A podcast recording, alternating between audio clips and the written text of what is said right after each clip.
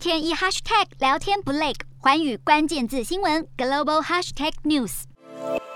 东南亚大头条，先来聚焦到马来西亚首相二十三号宣布，内阁已经针对国内机支供应和价格的问题做出多项决议，包括从六月一号开始要暂停每个月出口三百六十万只鸡，直到国内的机支供应和价格恢复稳定。好，根据了解，这一项措施是为了要缓解马来西亚近来肉鸡短缺，还有价格高涨的问题。此外，还将实施其他的短期措施，包括像是设立机制缓冲库存，并加强农业部的冷藏设施，解除申请进口全鸡等等，让当地可以自由地从不同的管道来进口更多的肉鸡。